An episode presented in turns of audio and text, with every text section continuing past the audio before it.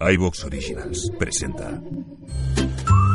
Hola amigos, bienvenidos a Ficción Marciana, el programa de iVox Original dedicado a la narrativa de ficción que... Eh, un momento, un momento, quieto, parado. ¿Qué pasa? Que yo sepa, iBox Original solo se puede escuchar en iBox. Ah, sí, claro. ¿Y? Es que la persona que nos está escuchando, yo creo que nos está escuchando desde otro sitio. Buah, pues entonces mal asunto, porque si no nos escucha desde la web o la app de iVox, escuchará el programa con más toses. ¿En serio? Muchas más equivocaciones Hombre, tan copo está panto. Y palabrotas a cascoporro. Hostia, me cago en su... Y sobre todo no podrá escuchar nuestro programa de ficción marciana, sino un clip de audio repetitivo y machacón. Un clip de audio repetitivo, y machacón. Repetitivo y machacón. Repetitivo y machacón. Repetitivo y machacón. O sea, que ya no nos podrán escuchar desde iTunes, Google Podcast, Spotify. No, hombre, es nuestra forma de apoyar el desarrollo sectorial que iVox intenta implantar en el podcasting hispanoparlante. Tienen menos medios que otros, sí, no cabe duda, pero muchas ideas y anticipación. Y es que iVox entiende el podcasting, por ese motivo nos identificamos con ellos. Si a partir de ahora escucháis los programas de ficción marciana y otros de la red marciana en la web o en la app de iBox, os lo agradeceremos infinitamente. Seguiremos publicando entregas de relatos, cuentos. Y tendremos contenidos públicos y otros exclusivos para agradecer el apoyo de nuestros suscriptores. Te esperamos en iVox. ¡Gilipichis!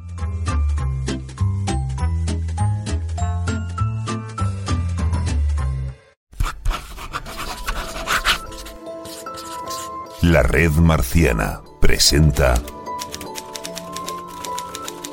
Planeta Laberinto.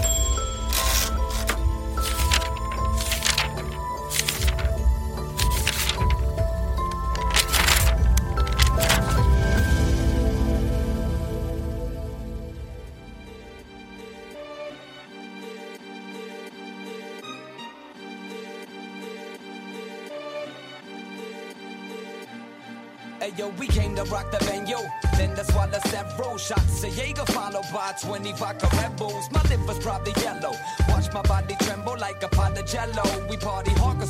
Bienvenidos, fans de la viñeta, a un nuevo Planeta Laberinto dedicado a destacar algunas de las más jugosas novedades del amplio catálogo de lanzamientos independientes norteamericanos de Planeta Comic. Esas independientes que están dándonos sorpresa tras sorpresa con historias increíbles de algunas de las mejores voces y lápices del gremio frente a la recurrencia a los superhéroes de las mayores del cómic USA. Planeta Comic, sello con cuya colaboración emitimos este podcast, está sacando las estanterías algunas de estas series que han conseguido conquistarnos y de las que ya nos va a ser imposible escapar. Precisamente una de ellas, de las que ya hemos hablado con detenimiento en ediciones anteriores de este mismo espacio, Planeta Laberinto, nos referimos a Undiscovered Country, publica ahora su tercer recopilatorio, mientras que en el caso de Animosity nos llega el sexto. Son colecciones ya conocidas por el público español, así que hoy nos centraremos en dos bien atractivas que inician su recorrido en este país. Y también en otra más que no es precisamente nueva, lleva ya algunas semanas con nosotros, pero de la que no podíamos dejar de hablar en este espacio porque supone en conmemoración del 40 aniversario del comienzo de la aventura comiquera de Planeta su vuelta al formato grapa. Y dado este último detalle, hemos querido traer por primera vez a este podcast a un grapero de excepción, uno de esos aficionados que, bueno, a diferencia de un servidor, José Ceballos, no se espera a las recopilaciones en tomo y sigue acudiendo puntualmente a su librería favorita para hacerse con sus entregas mensuales. Me refiero al orgulloso miembro del Comic Squad de la Red Marciana y del espacio de SFC Radio Nervión Comic Con, Samuel Valderas. Muy buenas. Hola, hola, José. Me ha encantado lo de grapero, ¿eh? Pero, tío. Pero, pero que es verdad, yo soy, yo sigo comprando mucha grapa a día de hoy. Sí, sí, sí. Vamos, a mí me consta porque, eh, bueno, eh, con lo que vamos a hablar, eso de lo que vamos a hablar, yo creo que a ti se te... Lo vamos a dejar para el final, pero por de pronto Sí. decir que se te ha caído como a mí una lagrimica cuando has visto ese logo de Comic Forum y abajo ese circulito con en la mitad, eh, en la esquina inferior derecha, el circulito con el número arriba en la primera mitad y abajo, no el precio, sino eh, el de 12, ¿no? Sí, sí. Qué tiempos, ¿no? Qué tiempos. Bueno, es que claro, to- todo el- todos los que hemos mamado de los cómics desde pequeñito, algunos vienen de Vértice, que incluso Sí. más, más añejo todavía. Pero los que hemos mamado de Forum, pues para esto es, son detallitos que nos alegran la vida. Sí, Ya de por sí. Nos alegran la vida y, y nos hacen soltar la lagrimita, pero eso, de, de alegría, de nostalgia. Sí, sí, sí, totalmente. De esa cantidad de grapas que tenemos todavía muchos guardadas. Sí. De ese ir al kiosco y no encontrar tu número de la patrulla X, Samu, ahí te he dado, ahí te en el sitio y tenés que buscar los kioscos de alrededor. el drama, ese era el drama. El drama, tío. Y con la patrulla aquí en concreto era puñetero, ¿eh? Porque como se acabara, luego costaba la misma, la misma vida encontrarlo. Te estoy hablando de una época en la que en Sevilla todavía no había tiendas de cómic o tú y yo ni las conocíamos. Claro, claro, ese era el tema. Hasta que no empezaron a abrir esas tiendas especializadas, pues era una. Una, vive tu propia aventura, ¿no? De- y de, Sí, de sí, kiosco en kiosco. e ir probando.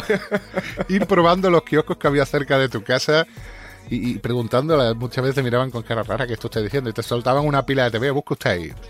Bueno, Además- busca usted, además que era busca así, tú ¿eh? ahí, niño. Eso era lo que había.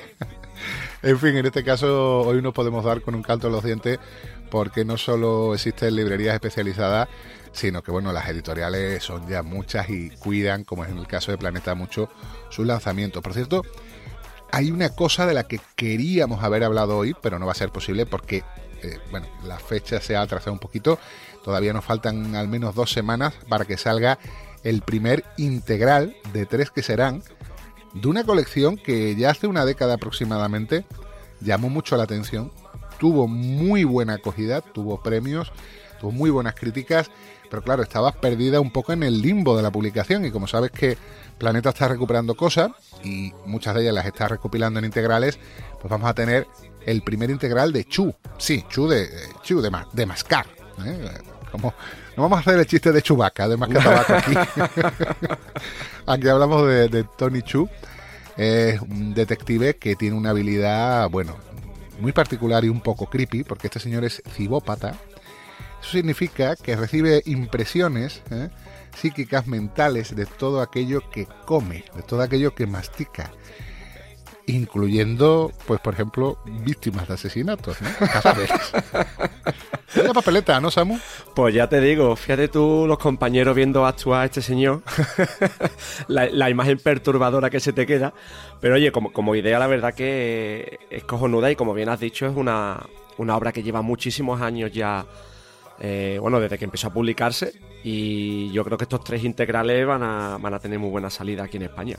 Sí, yo creo que sí que va a tener una buena acogida porque va a tener una buena salida porque es algo que estaba ahí, como digo, esperando a que se republicara la obra de John Lehman y Rob Guillory. Pero bueno, ya te digo, dejamos hecho el aviso para los que estén interesados y de lo que sí vamos a hablar es de otros tres cómics, aunque bueno, quizás sería bueno repasar el tema de Spawn, que sigue con la etapa de Jason Sean Alexander, que va a tener eh, su tomo Profecía de Muerte. Hemos hablado ya de Animosity, hemos hablado de Undiscovered Country y esas son algunas de las otras novedades que nos vamos a encontrar en lo que se refiere al cómic independiente USA. Pero nosotros nos vamos a centrar para empezar en Sea of Stars de Jason Aaron, Dennis Hopeless, como se le suele llamar, Eso. Halum, y un dibujante que viene de, pues, de lo que sería la factoría Miñola, ¿no? Stephen Green. Sí, señor. Venía a dibujar Hellboy y el Buró de Asuntos Paranormales y todo eso. es, el IDP. Y ahora nos lo encontramos en, en Sea of Stars. Cuéntame, ¿de qué va Sea of Stars, más o menos? Pues mira, un rápido resumen. En Sea of Stars nos encontramos a. a- es, una, es una historia de ciencia ficción, ¿vale? Entonces tenemos a un padre y a un hijo que están trabajando en. Bueno, están en una misión en una nave espacial. Ocurre un hecho que hace que se separen ambos. Y ahora, pues, se divide la historia en dos vertientes: una que es la vivencia del crío, y la otra es la del padre. ¿Sabes de dónde viene esta historia? O sea, ¿cómo, eh, ¿de dónde viene esta separación en dos líneas? Sorpréndeme. Parece ser que Dennis Hallam quería colaborar con Aaron, llevaban tiempo queriendo hacer algo juntos. Y eh, Hallam le dice a Aaron que quiere hacer una historia sobre un tipo de estos como los de los documentales de Discovery Max que llevan hielo, que traen hielo de una zona ártica. Va con el niño en el camión y el niño se pierde. Y luego, por otro lado, Aaron tenía una historia, él solo decía, tenía una cosa así muy, muy concreta de un niño, pero vaga, de un niño que nada por el espacio. Y claro, ya en un momento dado deciden, oye, pues estas dos cosas se podrían unir. Y nace Sea of Stars, que al fin y al cabo es eh, lo que nosotros llamamos ahora el subgénero buscando a Nemo, ¿no? Básicamente. además, además es tal cual. Sí, sí, sí, sí. O sea, papá con niños, papá eh, viudo o divorciado que vive una aventura. Sí, sí, cierto. Además, obviamente una aventura sufrida, cosa que no es la vivencia del niño, particularmente. No. son, son historias muy distintas, lo cual eso también le da un, un- un cariz muy, muy particular al, al TVO, que estás viendo dos historias muy distintas entre sí, pero a la vez muy unidas, obviamente, por la trama. Tienes a papá pasando las canutas y tienes al niño pasándoselo pipa. Pero Pipa, eh, vamos, es tremendo. Pipa es poco porque el niño, gracias a que toca una cosa que llevaba papá en la bodega, papá es una especie de camionero espacial. A mí me- el papá me recuerda por la edad, bueno, la, la- la edad con respecto a la edad que tenía el, el actor que te voy a decir en alguno de sus papeles más conocidos, el tema de la alopecia y tal, es un poco Bruce Willis, ¿no? Sí, tienes, tienes razón.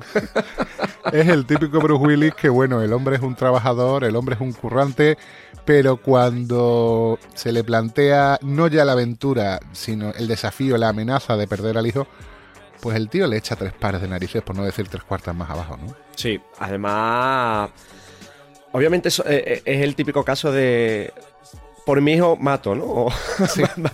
Básicamente. Y es verdad que, que el padre se enfrenta ante situaciones de decir, mira, si no salgo de esta no salgo, dice, pero por intentarlo, que no, que o sea, al intentar encontrar a mi hijo no va a quedar. Y mientras Cadin se lo está pasando pipa, Hombre, porque ha tocado un objeto que había en la bodega del padre, de un museo que estaban desmantelando, y el niño ha, trincado poderes. Con lo cual, el niño nada por el espacio, el niño pega unos ostiones como panes a criaturas que hay por ahí, por el, por el, por el vacío del espacio, que son realmente aterradoras. Me parece que, que esta es una lectura, es un cómic que quizá lo que han planteado Aaron y Halum es la posibilidad de que sea algo leído y disfrutado a dos niveles diferentes por padres e hijos, ¿no? Es la primera impresión que tuve cuando lo leí. Sí, sí, no. Además es que este, este tipo de, de historias narradas así, y te pongo un ejemplo que no tiene nada que ver, por ejemplo, el Batman Noel, ¿no? Eh, que, que tiene una doble lectura si lo lees con los textos de apoyo o sin ellos. Aquí son dos vertientes o dos historias que, como tú bien dices, lo va a disfrutar el chavalito joven que le, que le caiga esto por primera vez en las manos, como gente de nuestra quinta o lector de toda la vida, si lo queremos decir así. Y en ese sentido, la verdad que mm, el tándem Jason Aaron y, y Dennis Halum se lo han currado. Yo, yo desconocía la historia que has contado tú de, de esa unión de, de historias independientes que tenían ellos. y, mm, y sí, sí, la verdad que va, va a ser bastante disfrutable y, y muy, y va a ser muy recomendable por parte de los libreros para esos clientes que entran en las tiendas y decir, oye, ¿qué me puedo llevar? Claro. Sí, sí, sí, sí. sí. ¿Te está gustando lo que escuchas?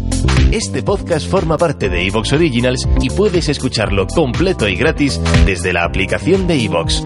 Instálala desde tu store y suscríbete a él para no perderte ningún episodio.